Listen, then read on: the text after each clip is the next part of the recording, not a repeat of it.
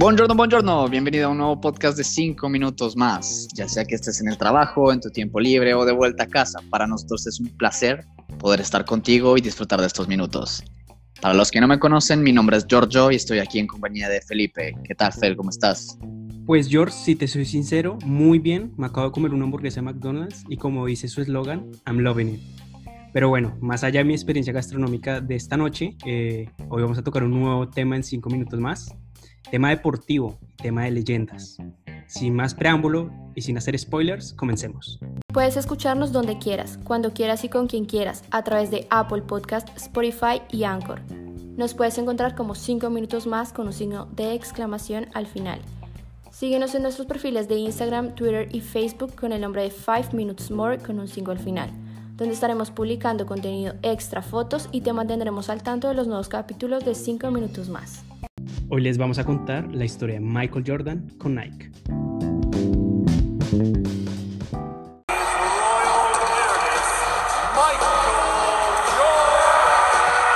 Michael Jordan no solo cambió la historia del básquetbol para siempre, sino que también la historia del marketing deportivo, convirtiendo a los Air Jordan de Nike en icono mundial.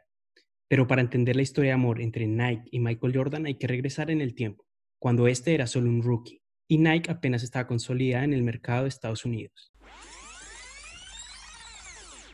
Corría el año 1984 cuando un joven Michael Jordan anotó el tiro ganador con que el equipo de North Carolina se consagró campeón de la National Collegiate Athletic Association, o NCAA, y decidió presentarse al draft de la NBA.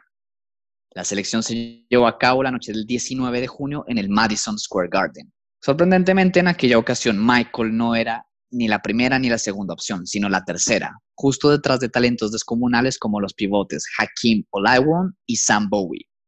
Pero un equipo se interesó por Michael, los Chicago Bulls. A través de su manager general Red Thorne, apostaron por el joven. Una apuesta que tras su retirada definitiva de los Bulls en el 98 sería la mejor decisión tomada aquella noche.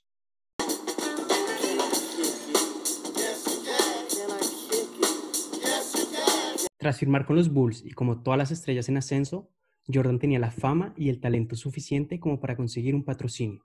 Durante su etapa universitaria había vestido Converse, la marca deportiva más popular entre los jugadores de la NBA, y que patrocinaba grandes personalidades como Magic Johnson.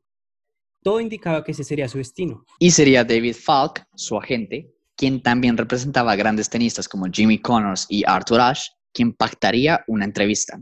En Converse estaban dispuestos a ofrecerle a MJ el mismo trato que a las estrellas que ya vestían la marca, ni más ni menos. Pero la propuesta no era ambiciosa para Michael. Además, quería trabajar con Adidas. Converse had big players and told me we cannot envision you being put ahead of them. Okay, fine. Did you have a shoe company that you wanted to go with? That was Adidas. Así es, Michael Jordan era un fanático de Adidas, sin embargo la marca no pasaba por su mejor periodo tras la muerte de su fundador. Por una parte, los dueños pensaban que el público de la NBA apreciaría más a un jugador más alto. Como si 1,98 no fuera suficiente. Bueno, y también por el otro lado, la marca no podía hacerle zapatillas personalizadas. Al final, los acuerdos con Converse y Adidas no resultaron, pero había una empresa que sí quería apostar por la joven promesa. Y vaya que apostó todo por él. Irónicamente fue la tercera opción, igual que Jordan en el draft del 84. He uh, was a very exciting player. He jumped and he was quick and he shot. He did everything well and he was handsome and he spoke well. And... El dueño de Nike, Phil Knight, quería superar a su competencia, por aquel entonces Reebok, y vio en MJ la oportunidad perfecta para realizar un triple en el mercado americano. Pero Michael no lo veía así. Sentía que Nike no era la apuesta correcta para su carrera y no quería darle una oportunidad pero tras las gestiones de su agente y en especial de su madre, Dolores, finalmente la leyenda del básquet aceptó escuchar la oferta. Y viajó hasta Oregon y no pudo rechazar semejante propuesta. Ganaría más que las estrellas ya consolidadas y él era solo una promesa. Firmó un contrato por tres años y se convirtió en el primer jugador en la historia del básquet en tener una línea de sneakers personalizados, los Air Jordan. Pero ¿de dónde viene el nombre? Por aquel entonces, Nike había lanzado una nueva tecnología en las zapatillas de pista llamadas Air Soles, lo que la gente de Michael vio como la oportunidad perfecta para crear la marca Air Jordan, donde Air se refería al estilo de juego de Michael, que básicamente volaba sobre las canchas. Got it. We're gonna call it Air Jordan. Air Jordan.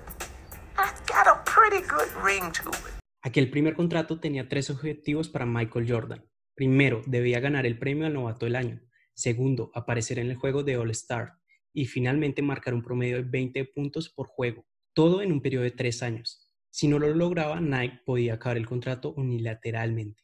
Pero es Jordan el jugador del que estamos hablando y sin sorpresas en su primer año logró todos los objetivos, algo descomunal. 17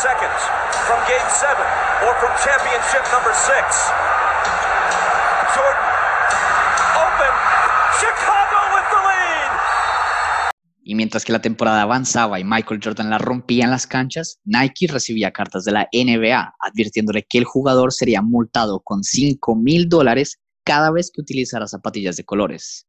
Resulta que en aquel año los uniformes tenían que ser en su mayoría blancos. Nike no le dio importancia y seguía pagando las multas, es más, todo este tema le dio al equipo de marketing la oportunidad perfecta para lanzar al mercado el par de zapatillas como un acto de rebelión. Y como era de esperarse, 150 millones de dólares en ventas solamente el primer año.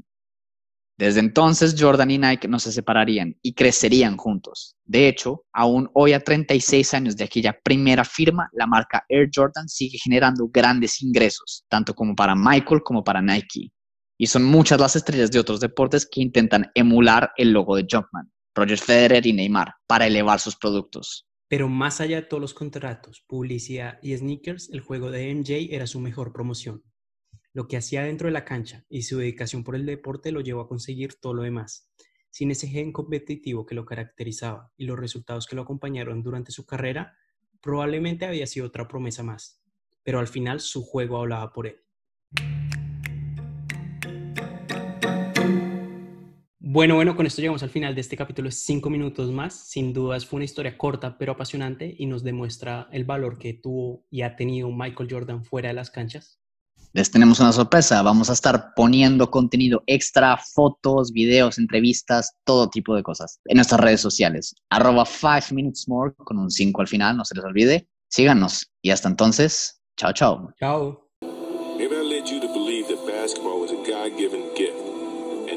Something I worked for every single day of my life. Maybe I destroyed the game. Or maybe you're just making excuses.